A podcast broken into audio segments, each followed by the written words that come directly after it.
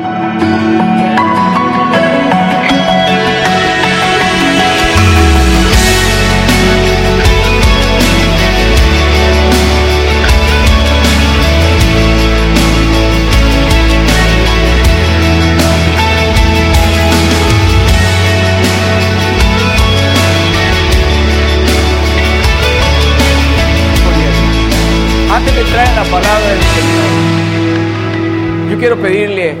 a los papás de mi hermano Abraham que se pongan de pie.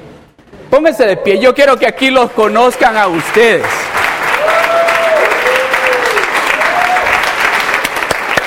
Amén. Amén.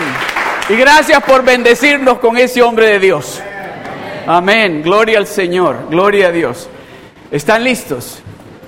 Este día tengo algo bien especial que compartir con ustedes. Bien especial bien especial. Déjenme decirles, en este día, si usted hasta este día se había sentido que usted no merece lo que usted está recibiendo, o que tal vez usted se ha sentido que a usted, a nadie le importa, de este día, si escucha lo que Dios le va a decir, usted va a salir de aquí pensando totalmente diferente. Amén. Hemos estado hablando acerca de la, la ventaja del pacto, la ventaja de tener un pacto con Dios. Usted y yo tenemos una gran ventaja sobre el que no conoce a Dios, sobre el que no camina con Dios. Usted y yo tenemos una gran ventaja, porque usted y yo podemos venir ante el trono de Dios sin ninguna preocupación y decirle, Señor, esto es lo que necesito. Y el mundo allá afuera, el que no tiene ese pacto con ese Dios grande y poderoso, cuando usted y yo le decimos, Dios te puede ayudar, muchas veces piensan y dicen, a mí y una persona, y empiezan a verse todos los defectos y se descualifican inmediatamente. Pero usted y yo sabemos de que podemos llegar a la presencia de Dios porque Dios ha hecho un pacto con nosotros. Amén. Esa es la ventaja que tenemos. Amén. En este día vamos a estar leyendo en Segunda de Samuel, capítulo 4, y vamos a leer en Isaías 55, uno de los versos, uno de los capítulos favoritos míos en el libro de Isaías. Isaías 55 del verso 1 al 3. Pero yo quiero que leamos todos juntos, si usted no tiene la Reina Valera, la 1960, la versión 1960 para que todos leamos lo mismo, acompáñeme en la pantalla. Amén. yo quiero que leamos estos tres versos, del 1 al 3, que se llene este lugar de la palabra de Dios. Amén. Vamos a leerlo todos juntos. ¿Listos? 1, 2 y 3. A todos los sedientos, venid a las aguas y los que no tienen dinero, venid, comprad y comed. Venid, comprad sin dinero y sin precio vino y leche. ¿Por qué gastáis el dinero en lo que no es pan y vuestro trabajo en lo que no sacia? Oídme atentamente y comed del bien y se deleitará vuestra alma con grosura. El verso 3. Inclinad vuestro oído y venid a mí. Oíd y vivirá vuestra alma y haré con vosotros pacto eterno, las misericordias firmes a David.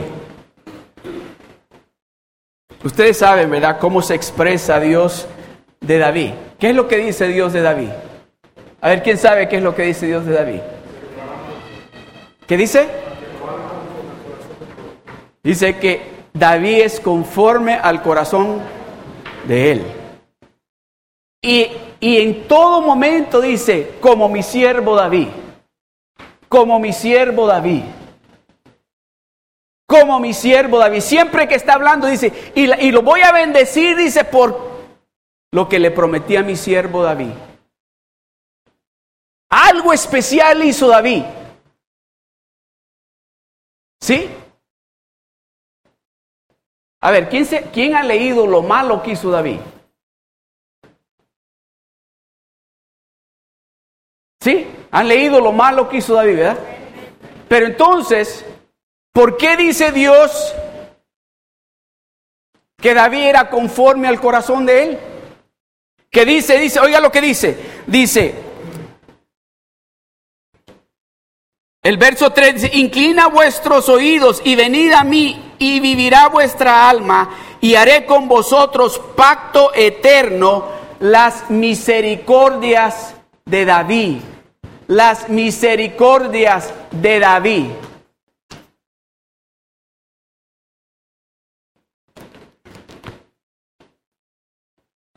Usted sabe que la palabra misericordia en el hebreo se lee. A ver, ¿me pueden poner aquí, por favor, para que me entiendan lo que yo le voy a decir?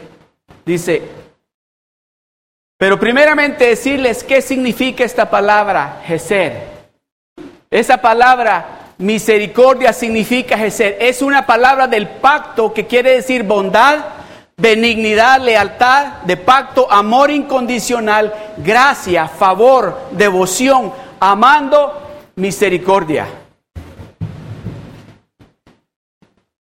Y significa que es un amor leal y no es simplemente un amor que usted siente, sino es un amor que es sumamente fiel. De eso dice cuando está hablando de las misericordias de David, se está refiriendo a esto y significa que es un amor leal y no y no es simplemente un amor que usted siente. ¿Cuántos quieren de ese amor? ¿Cuántos quieren de esa misericordia? ¿Cuántos quieren de ese Geser? Ese Jesús que no espera nada de regreso, sino al contrario, quiere darle más y más a usted, aun cuando usted no quiere darle ni siquiera un poquito a él. Y es dice, significa que es un amor leal, es un amor que dice, oh no, yo te amo a ti incondicionalmente. Yo no estoy esperando nada de ti, yo solo quiero bendecirte a ti porque te amo a ti.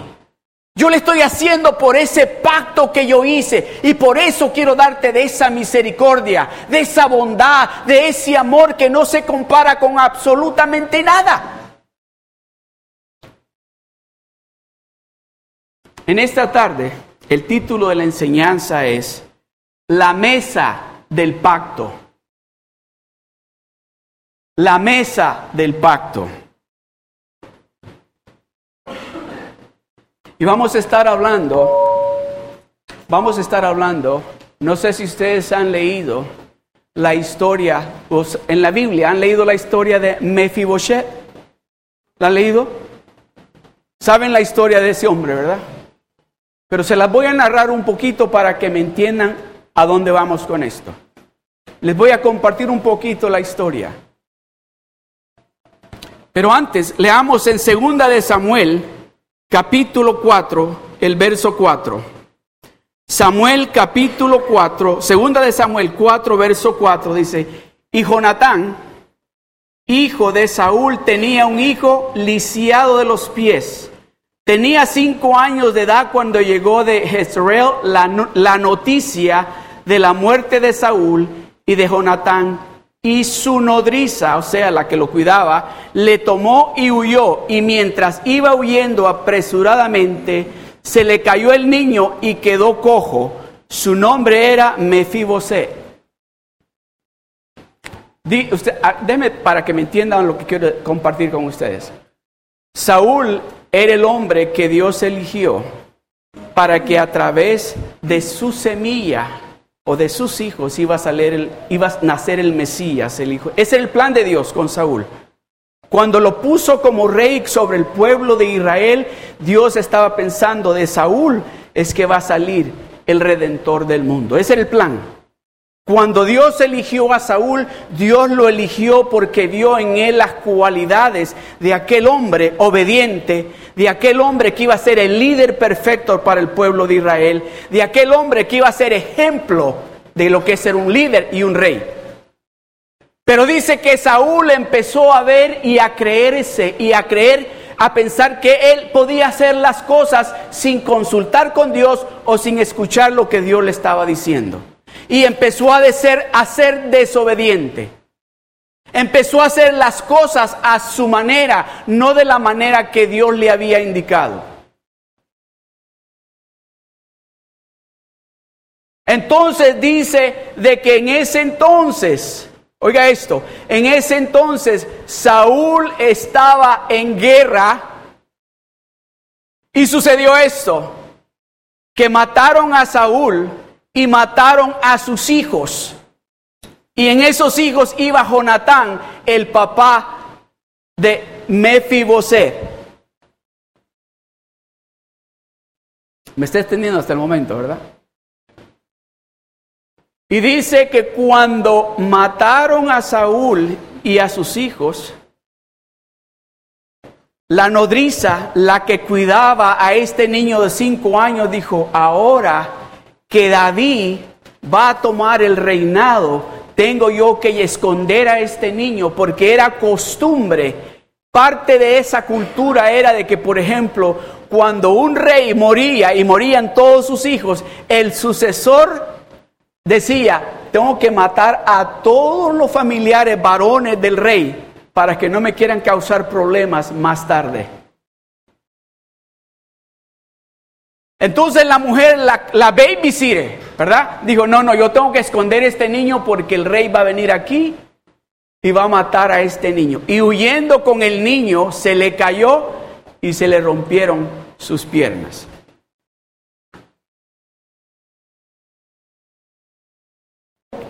Y dice que David llegó a ser rey del sur de Israel y el norte de Israel tenían otros reyes.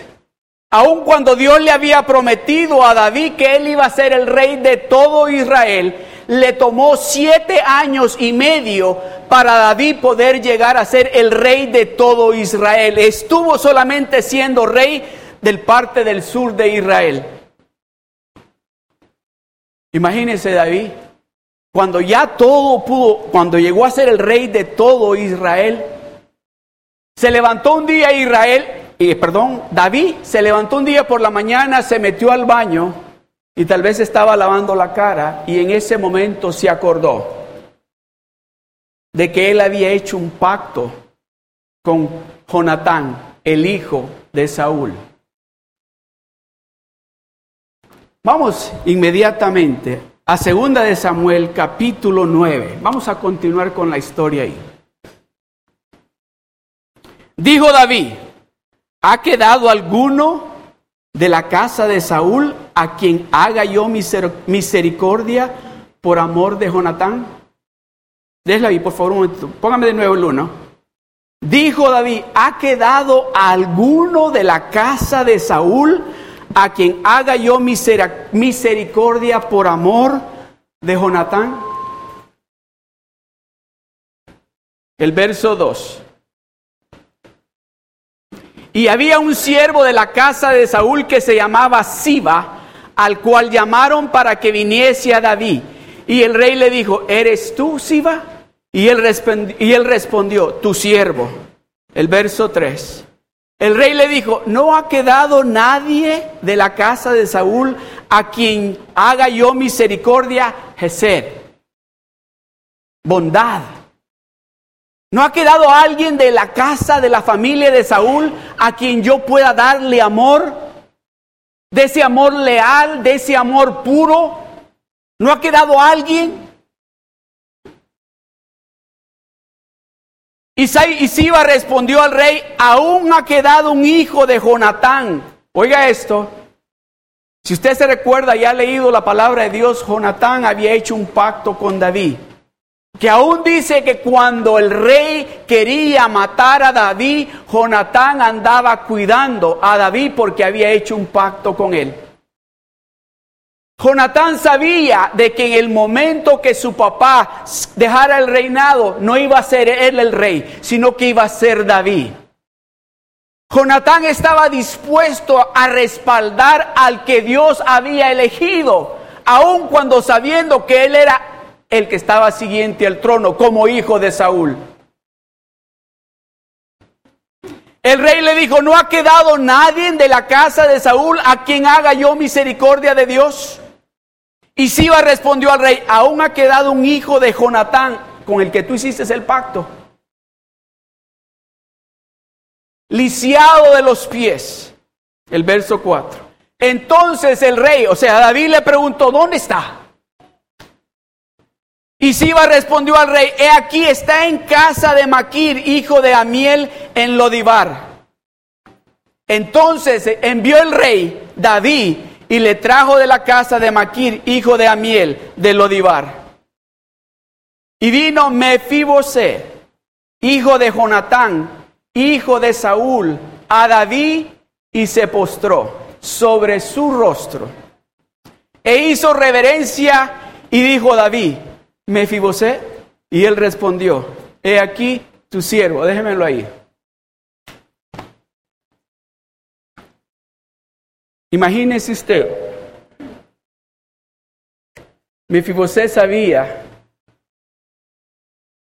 que por culpa de David, él no estaba como rey.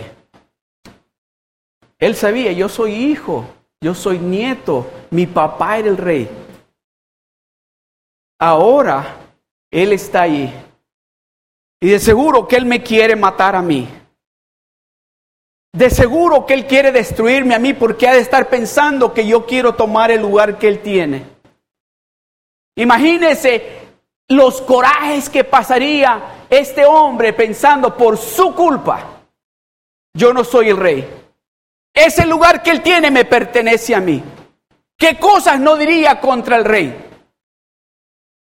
Que cuando dice que él estaba en su casa y que llegaron los soldados de David a buscarlo, imagínese esto, imagínese usted esto. Él mira que vienen los hombres de a caballo en los carros del rey a buscarlo a él. En el momento que él vio eso, dijo, ah,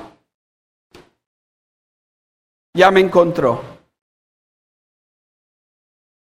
Y tal vez dijo esto, ah, ni aún así lisiado soy, no te puedo hacer nada, pero ni aún así me vas a dejar vivir. Has mandado a estos hombres para matarme.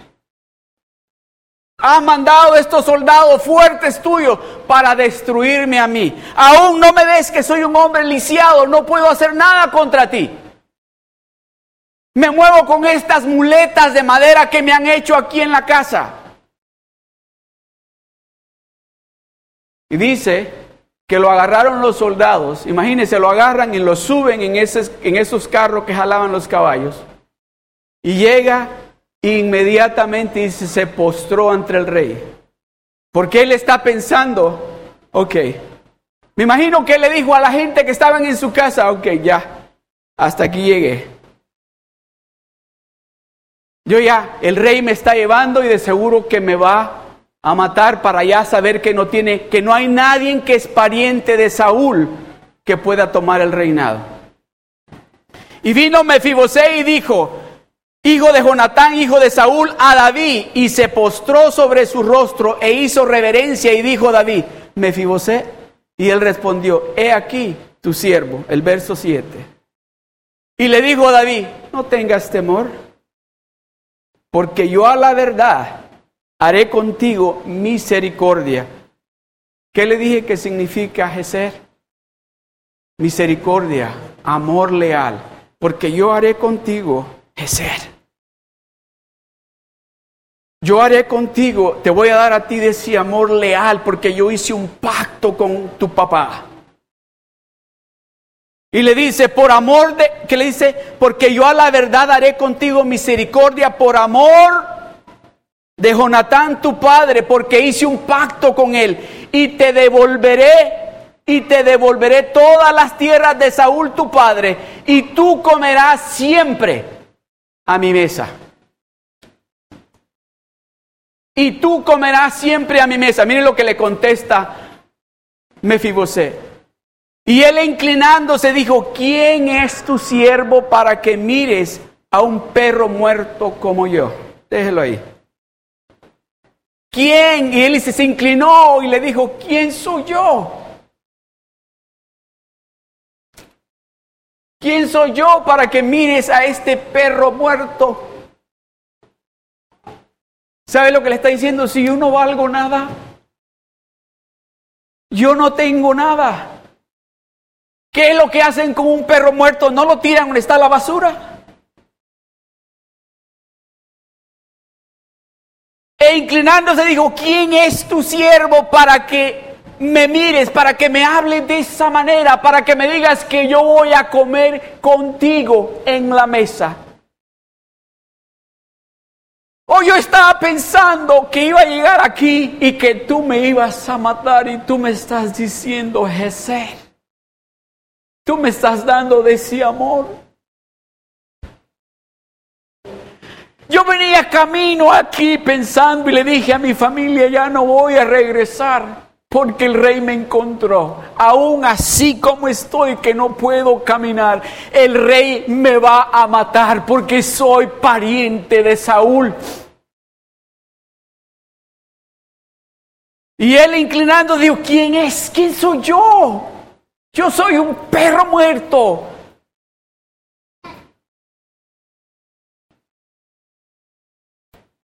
Mira el siguiente verso. Entonces el rey llamó a Siba, siervo de Saúl, y le dijo, se fija que ni le contestó a Mefibosé. Él dice, yo soy un perro muerto, mira que... No le contestó, sino que le dice, entonces el rey miró a Siba, siervo, que era siervo de Saúl, y le dijo, todo lo que fue de Saúl y de toda su casa yo lo he dado al hijo de tu Señor. Tú pues le labrarás las tierras, tú con tus hijos y tus siervos, y almacenarás los frutos para que el hijo de tu Señor tenga pan para comer. Pero Mefibose, el hijo de tu Señor, comerá siempre a mi mesa. Y tenía Siba quince hijos y veinte siervos. ¿Sabe lo que se me hace interesante aquí en esto? Que muchas veces usted y yo venimos y creemos que no nos merecemos que Dios nos invite a sentarnos a la mesa.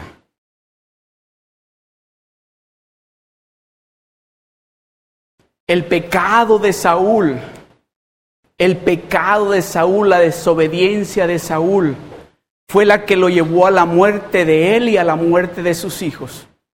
Y el pecado de Saúl trajo consecuencias a Mefiboset. En el principio Adán fue el que desobedeció y por esa razón usted y yo nacemos con el pecado en nosotros. Y venimos nosotros ante la presencia de Dios y Dios pone una mesa al frente nuestro y decimos, yo no me merezco eso. Dios pone esa mesa ahí enfrente de nosotros y le decimos, yo, pero si yo soy un perro muerto. ¿Cómo es posible que Dios me quiera bendecir a mí de esa manera? Que me esté invitando a sentarme a la mesa con Él si miren lo que yo soy o lo que yo he sido o lo que yo he hecho. ¿Cómo es posible que el rey me quiera invitar a comer a la mesa con él cuando mi abuelo quería matarlo a él? Pero David había, hecho un pacto con Jonatán. David había prometido algo a Jonatán. Tú pues, le dice David, así va tú Tú vas a labrar la tierra de tú con tus hijos y tus siervos y almacenarás los frutos para que el hijo de tu señor, de Jonatán, tenga pan para comer. Pero Mefibosé, el hijo de tu señor, comerá siempre a mi mesa. Y tenía Siba quince hijos y veinte siervos. El verso once. Y respondió Siba al rey conforme a todo lo que ha mandado mi señor el rey a su siervo, así lo hará tu siervo. Mefibosé, dijo el rey, comerá a mi mesa como uno de los hijos del rey. Y él se va a sentar a comer conmigo a la mesa como un hijo del rey. Usted es un hijo del rey y Dios le está poniendo la mesa enfrente y lo está invitando a usted a que usted venga y se siente a tomar eso que Él tiene para usted allí en esa mesa. Y el diablo le ha estado diciendo a usted, tú no puedes tocar eso. Y usted le está creyendo más al enemigo a lo que Dios le está diciendo. O eso no te toca a ti, le dice. Eso tú no lo puedes tocar.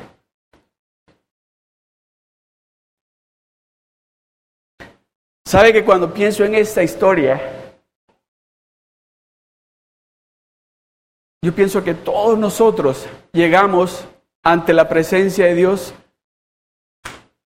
cojos, cojos.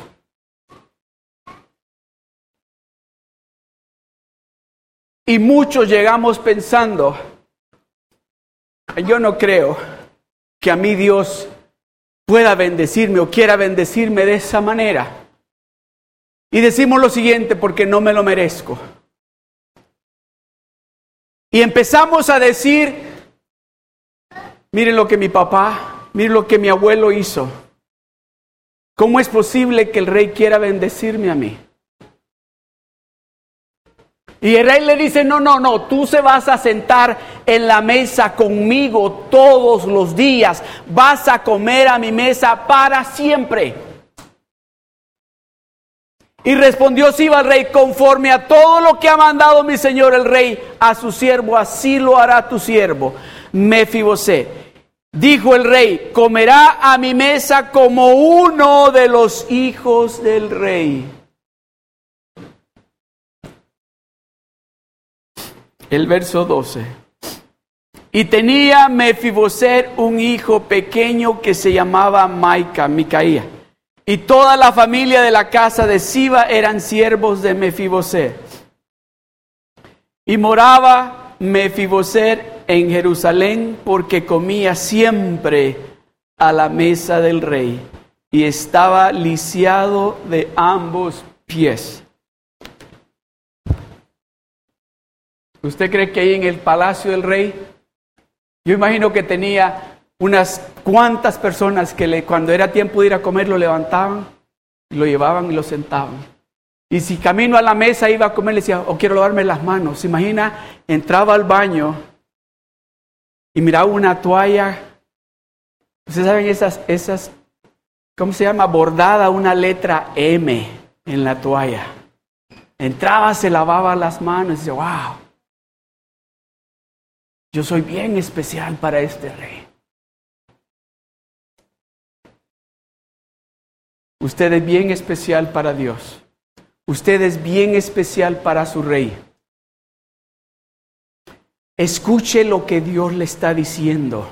Créale. Créale lo que Dios le está diciendo. Dios quiere que usted se siente a la mesa con Él todos los días. Dios quiere que usted esté cenando con Él todos los días. No, no, no, olvídese lo que usted ha hecho. Dice que Él ha hecho un pacto. Dice que Él, usted, que Él dice que usted es la justicia de Dios. Él dice que a usted, por usted pagaron un precio muy alto. So usted es merecedor de sentarse a la mesa sin importar lo que hizo ayer. No, no, no, no, no importa lo que usted esté pensando, lo que usted haya hecho. Déjeme decirle, el rey está diciendo que usted se puede sentar a la mesa con él en el momento que él dice. ¿Sabe lo mejor de esto?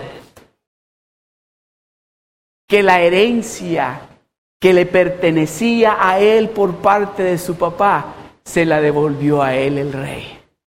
Esa herencia que Dios tiene para usted, nadie se la va a quitar. Aunque usted se sienta que tiene que andar con muletas, Dios va a poner a alguien o unas personas para que lo ayuden, porque Dios quiere que usted se siente a la mesa con Él. Aleluya. Aleluya. Tal vez usted está pensando, pastor, pero es que usted no sabe lo que yo he hecho. Yo no creo que Dios me quiera ahí en la mesa con Él. Tal vez usted esté en lo correcto, pero Él hizo un pacto. Él pagó un precio muy alto para que usted esté sentado a la mesa con Él. Él pagó un precio muy alto por usted para que usted esté sentado a la mesa con Él.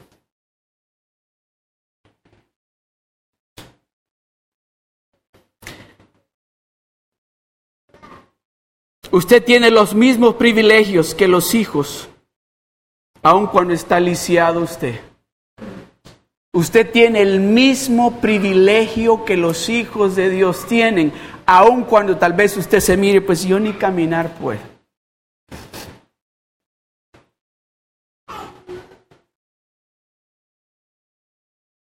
Ayer compartía con alguien y le decía yo, ¿Usted cree que, y le voy a preguntar a usted, ¿ustedes creen que Pedro era más especial para Dios que usted y yo?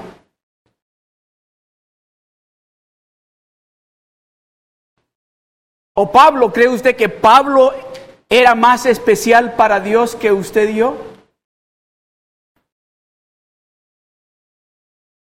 ¿Sabe que usted y yo tenemos una gran ventaja en Pedro y en Pablo?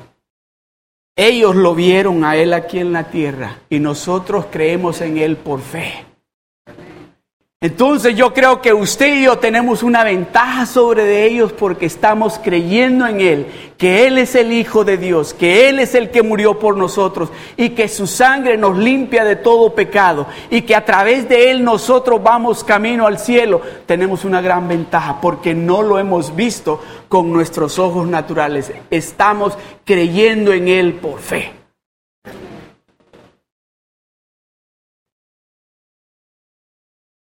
Aunque estemos lisiados, tenemos beneficios especiales. Aunque estemos nosotros cojos, tenemos beneficios especiales que Dios tiene ya predestinados para nosotros. Así que aunque usted no lo pueda hacer, no puede trabajar en el campo, vender sus productos, cuidar sus rebaños, invertir en sus ganancias, hacer crecer su negocio o su jubilación, ya usted está seguro. Aunque tal vez usted, ¿qué voy a hacer yo? Miren cómo soy yo. ¿Cuántas veces alguna, alguno de ustedes habrá dicho, pero si yo ni inglés hablo? O tal vez ha dicho, pero si yo ni... Póngale usted lo que usted dijo. Oh no, Dios pagó un precio muy alto por usted.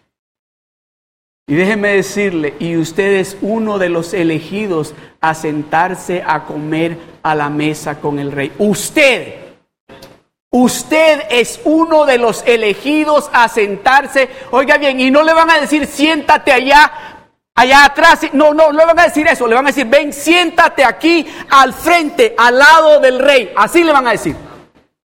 Que el rey te quiere aquí, aquí te quiere sentado. Imagínese usted a Mefibosé cuando llegó el momento de llegar a la mesa a comer. Lo sientan en la mesa y está aquella mesa con aquella comida que tal vez nunca había comido porque estaba de la edad de cinco años viviendo refugiado, paralítico, no podía caminar. Y cuando se mira enfrente a eso, dice, dice oiga, ¿me, pueden dar un poquito de eso? ¿Cómo que un poquito? Pásenle el plato, que agarre lo que él quiera. ¿Puedo agarrar un pedacito de esa carne? Pásenle el pedazo que se lo coma él si él quiere. El que está hablando es el rey. Imagínense Va él de regreso a su cuarto y mira en la pared, mira una espada y mira un escudo y abajo tal vez tenga un nombre que diga Jonatán. Dice, ese era mi papá. Ese era mi papá. Así de especial era mi papá para él, que ha puesto eso aquí para como para que la gente lo vea. O imagínese cuando tal vez pidió que le dieran un pedazo de pan y David extendió la mano para darle el pan y miró que David tenía cortado, tenía una cicatriz y dijo, oh, esto no tiene que ver en lo absoluto conmigo. Es el pacto que él hizo con mi papá, con Jonathan. Por eso él me está tratando de esta manera. Amados hermanos y hermanas, la bendición que Dios le ha dado a usted y como Dios lo está bendiciendo ahora, usted no tiene que ver en lo absoluto con usted. Tiene que ver con ese precio alto que pagó nuestro Redentor en la cruz del Calvario, que derramó su sangre preciosa por usted y por mí. Déjeme decirle cuando él lo mira que tiene sus manos marcadas y le mira su rostro, dice, oh, denle a mis hijos lo que ellos pidan de la mesa. Que agarren lo que ellos quieran de lo que hay en la mesa, porque les pertenece a ellos. Mi hijo pagó un precio, mi hijo pagó un precio muy alto. ¿A cuántos de ustedes les gusta el Salmo 23? ¿Sabe que David? Yo pienso que era uno de los salmos favoritos de él. Dice David, Jehová, el Señor es mi pastor y nada me faltará. El Señor es mi pastor y como Él es mi pastor, absolutamente nada me hará falta a mí. Lo pone bien, es mío, dice. Él es mi pastor. Él es el que me guía.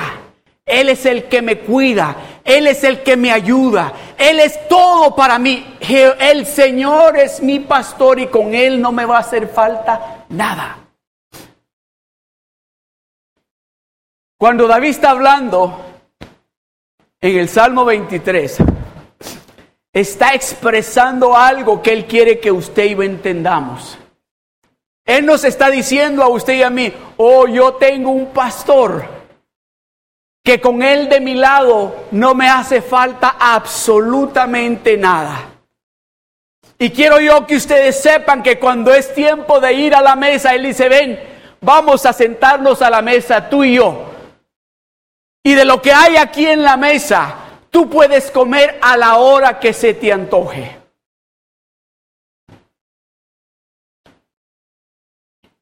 El Salmo 110, el verso 1 dice, Jehová dijo a mi Señor, es, es David hablando, Jehová dijo a mi Señor, Señor, siéntate a mi diestra hasta que ponga a tus enemigos por estrado de tus pies. David había entendido que Dios es tres personas. Dice, porque dice, Jehová dijo a mi Señor. ¿Quién dice David que es su Señor?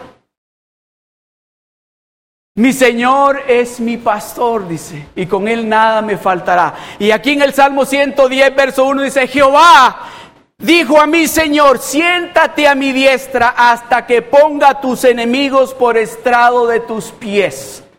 Le está diciendo, está diciendo, oh, yo sé que yo tengo mi Señor, pero arriba de mi Señor hay alguien más.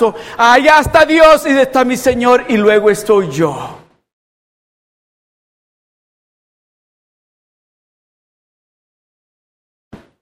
Jehová dijo a mi Señor, siéntate a mi diestra hasta que ponga a tus enemigos por, estrado de tus pies.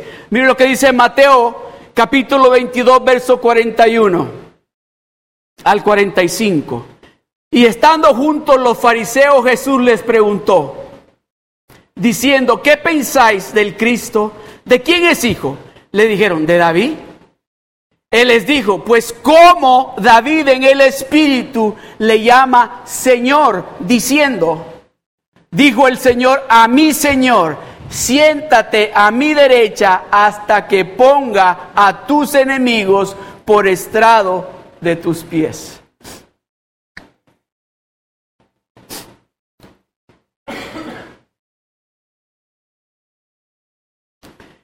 El Salmo 23 sigue de esta manera. Dice así. Jehová es mi pastor, nada me faltará. En lugares de delicados pastos me hará descansar junto a aguas de reposo me pastoreará, confortará mi alma, me guiará por sendas de justicia por amor de su nombre. Aunque ande en valle de sombra, de muerte, no temeré mal alguno, porque tú estarás conmigo tu vara y tu callado me infundirán aliento. Aderezas mesa delante de mí en presencia de mis angustiadores. Unges mi cabeza con aceite. Mi copa está rebosando. Ciertamente el bien y la misericordia, Jesús, el bien y la misericordia me seguirán todos los días de mi vida y en la casa de Jehová Aleluya. Aleluya. Aleluya. Este salmo lo leen mucho en los funerales o a veces en los memoriales que hacen. Pero aquí, y, no, y está bien, está bien, yo no estoy diciendo que está mal que no lo compartan en un funeral, pero a veces este, por ejemplo, aquí donde está hablando la palabra de Dios en el verso 5, donde dice, aderezas o enderezas mesa delante de mí, delante, delante de mí en presencia de mis enemigos o de mis angustiadores. Si en realidad este es algo que se va a leer cuando alguien falleció, y usted se encuentra con sus enemigos en ese lugar, usted se fue al lugar equivocado. Amén. Porque déjeme decirle, a ese lugar donde Dios lo va a llevar a usted, sus enemigos no van a estar allí. Porque dice que Él endereza, aderezas mesa delante de mí Ahora, ahora, aquí, aquí, aderezas mesa delante de mí en presencia de mis angustiadores. En este tiempo, Él va a poner a enderezar esa mesa delante de usted. Sus enemigos lo van a ver a usted recibiendo las bendiciones que el Rey tiene para usted porque lo va a hacer enfrente de ellos y ellos van a ver cómo es posible que esté siendo bendecido de esa manera. Y es porque el rey lo ha invitado a usted para que usted pueda tomar de esas bendiciones que él tiene para usted en esa mesa todos los días. Aleluya. Gloria a Dios. Aleluya. Mire lo que dice en Hebreos capítulo 1, del verso 13 al 14. Hebreos 1 del verso 13 al 14. Pues, ¿a cuál de los ángeles dijo Dios jamás? Siéntate a mi diestra hasta que ponga tus enemigos por estrado de tus pies. ¿No son todos espíritus ministradores enviados para servicio a favor de los que serán herederos de la salvación. Usted sabía, usted sabía esto, que en el cielo hay un grupo de ángeles que están todos los días siendo enviados para hacer trabajos para usted. Todos los días. Todos los días están ángeles que están viniendo a hacer trabajos especiales para usted.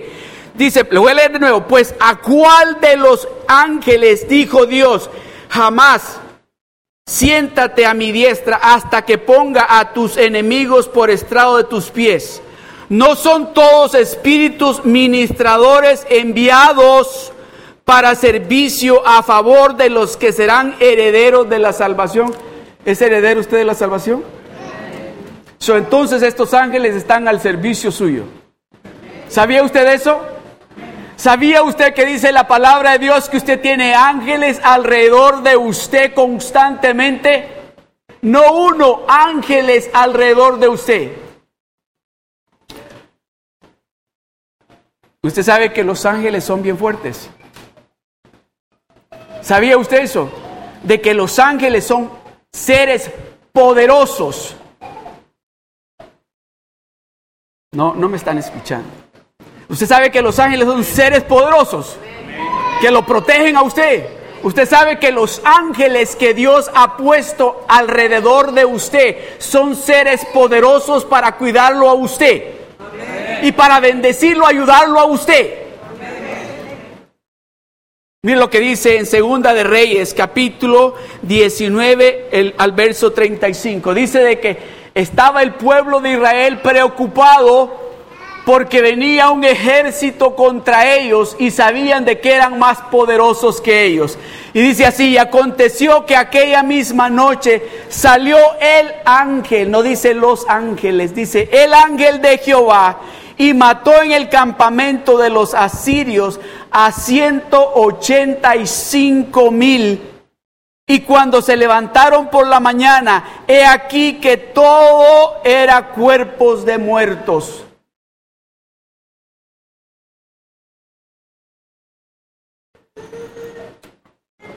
Cuando Dios lo invita, cuando el rey lo invita a usted a que se siente a la mesa, a tomar de esas bendiciones que Él tiene en la mesa, incluye sanidad, incluye protección, incluye finanzas, incluye paz, incluye amor, incluye restauración, incluye todo lo que usted necesita. Oiga bien, todo lo que usted necesita está en la mesa que Dios ha preparado para usted. ¿En presencia de quién? en presencia de sus enemigos. Él ha puesto esa mesa. ¿Sabe para qué? Para que sus enemigos se den cuenta de que el Dios que usted sirve es real, es verdadero y que cumple lo que le ha prometido a usted. Marcos capítulo 7, verso 27. Leímos eso la semana pasada. Pero Jesús le dijo, deja primero que se sacien los hijos porque no está bien tomar el pan de los hijos y echarlo a los perrillos, le dijo Dios a la mujer sirofenicia, ¿verdad? Cuando ella llegó y le dijo, tengo mi hija que tiene un espíritu, un demonio, ¿puedes venir a orar? Y le dijo, no, espérate, porque no puedo dar el pan de los hijos. No le dijo, no le puedo dar el pan de Dios, no puedo dar el pan de los hijos. Ese pan es suyo, porque Dios lo ha puesto allí a la mesa para usted. Usted es un hijo de Dios. No le dijo Jesucristo, ¿no sabes qué? No te puedo dar el pan de Dios. Le dijo, no te puedo dar el pan de los hijos. ¿Qué es lo que la mujer sirofenicia quería? Sanidad para su hija. Se ha querido un milagro. Y Jesucristo le dice, espérate, ese pan de los hijos significa también sanidad, significa finanzas, significa protección. Y le está diciendo, no, espérate, ese pan de los hijos no te lo puedo dar a ti. Pero dice que la fe de esta mujer lo sorprendió a él. Lo sorprendió que le dijo, cuando ella le dijo, Señor, le dijo, pero si aún los perritos comen de las migajas que se caen de la mesa de su Señor. En ese momento dice, la fe de esta mujer lo sorprendió. Digo, no esperaba, él no esperaba que esta mujer fuera a decirle eso. Cuando usted pone esa fe en práctica, déjeme decirle, inmediatamente, inmediatamente pone a trabajar a Dios para usted. Aleluya.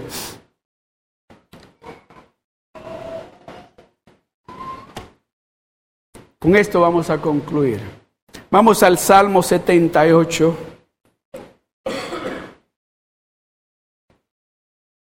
Y hablaron contra Dios diciendo, ¿podrá poner mesa en el desierto?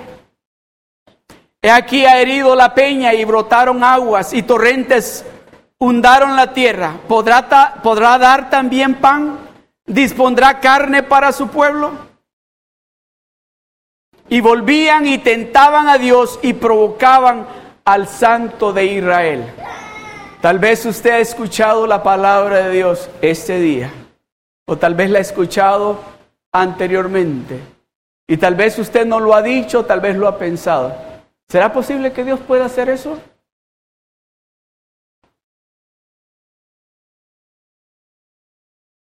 ¿Será posible de que ese Dios de que hablan esos hermanos ahí en Seal Beach pueda ayudarme para salir de esta deuda?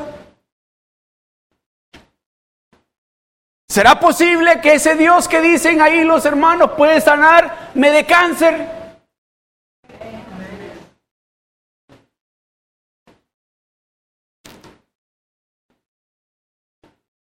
Y volvían y tentaban a Dios y provocaban al santo de Israel.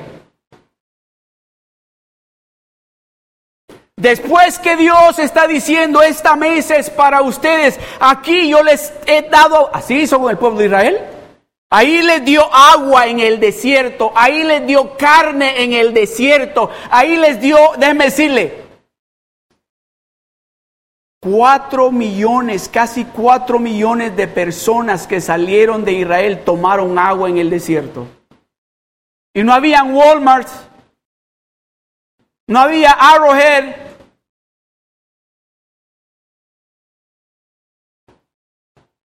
Y aquí están murmurando. ¿Será posible que Dios va a poner una mesa enfrente de nosotros y darnos de comer? ¿Darnos carne como la que a nosotros nos gusta?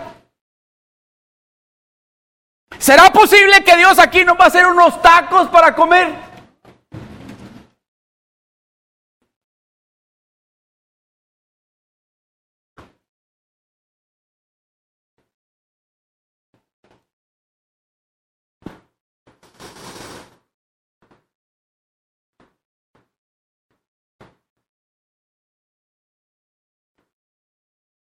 ¿Ha murmurado usted alguna vez contra Dios? ¿Ha renegado usted contra Dios? Tal vez no con sus palabras, pero con sus acciones. Tal vez ha dicho usted, ¿cómo es posible que a mí, a mí me esté pasando todo esto? Después que dicen los hermanos, que después que yo he llegado a la iglesia, todo iba a cambiar. ¿Y por qué me está pasando esto a mí? Tal vez ha dicho usted o lo ha pensado, estaba mejor yo allá afuera antes de venir a la iglesia. Y ahora que estoy tratando, todo me está saliendo mal.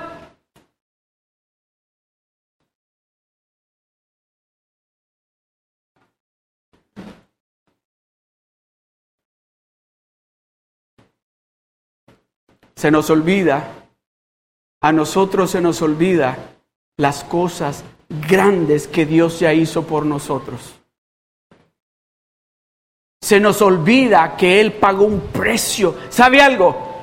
Que si Dios no nos da absolutamente nada de aquí hacia adelante, suficiente es con ese regalo que Él nos dio para que tomara el lugar que nos correspondía a nosotros, para nosotros poder tener vida eterna. Pero se nos olvida, se nos olvida el precio alto que se pagó por usted y por mí.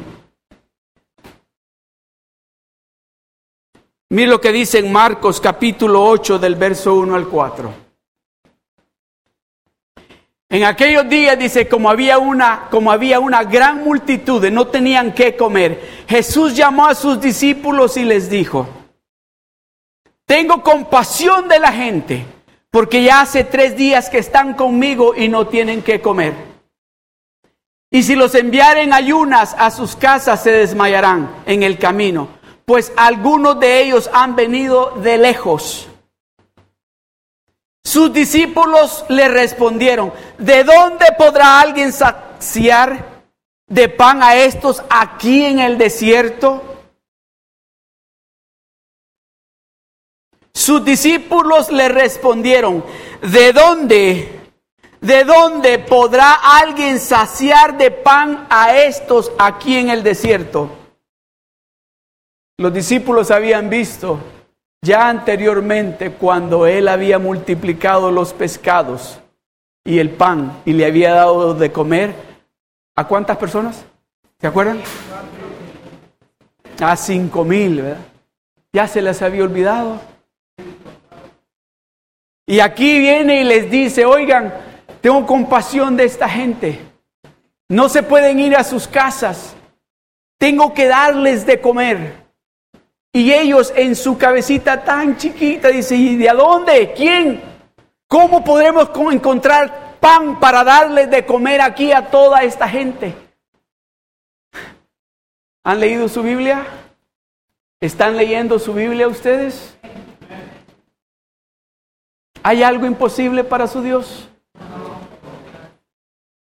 ¿Está creyendo usted que su Dios le ha puesto la mesa enfrente a usted?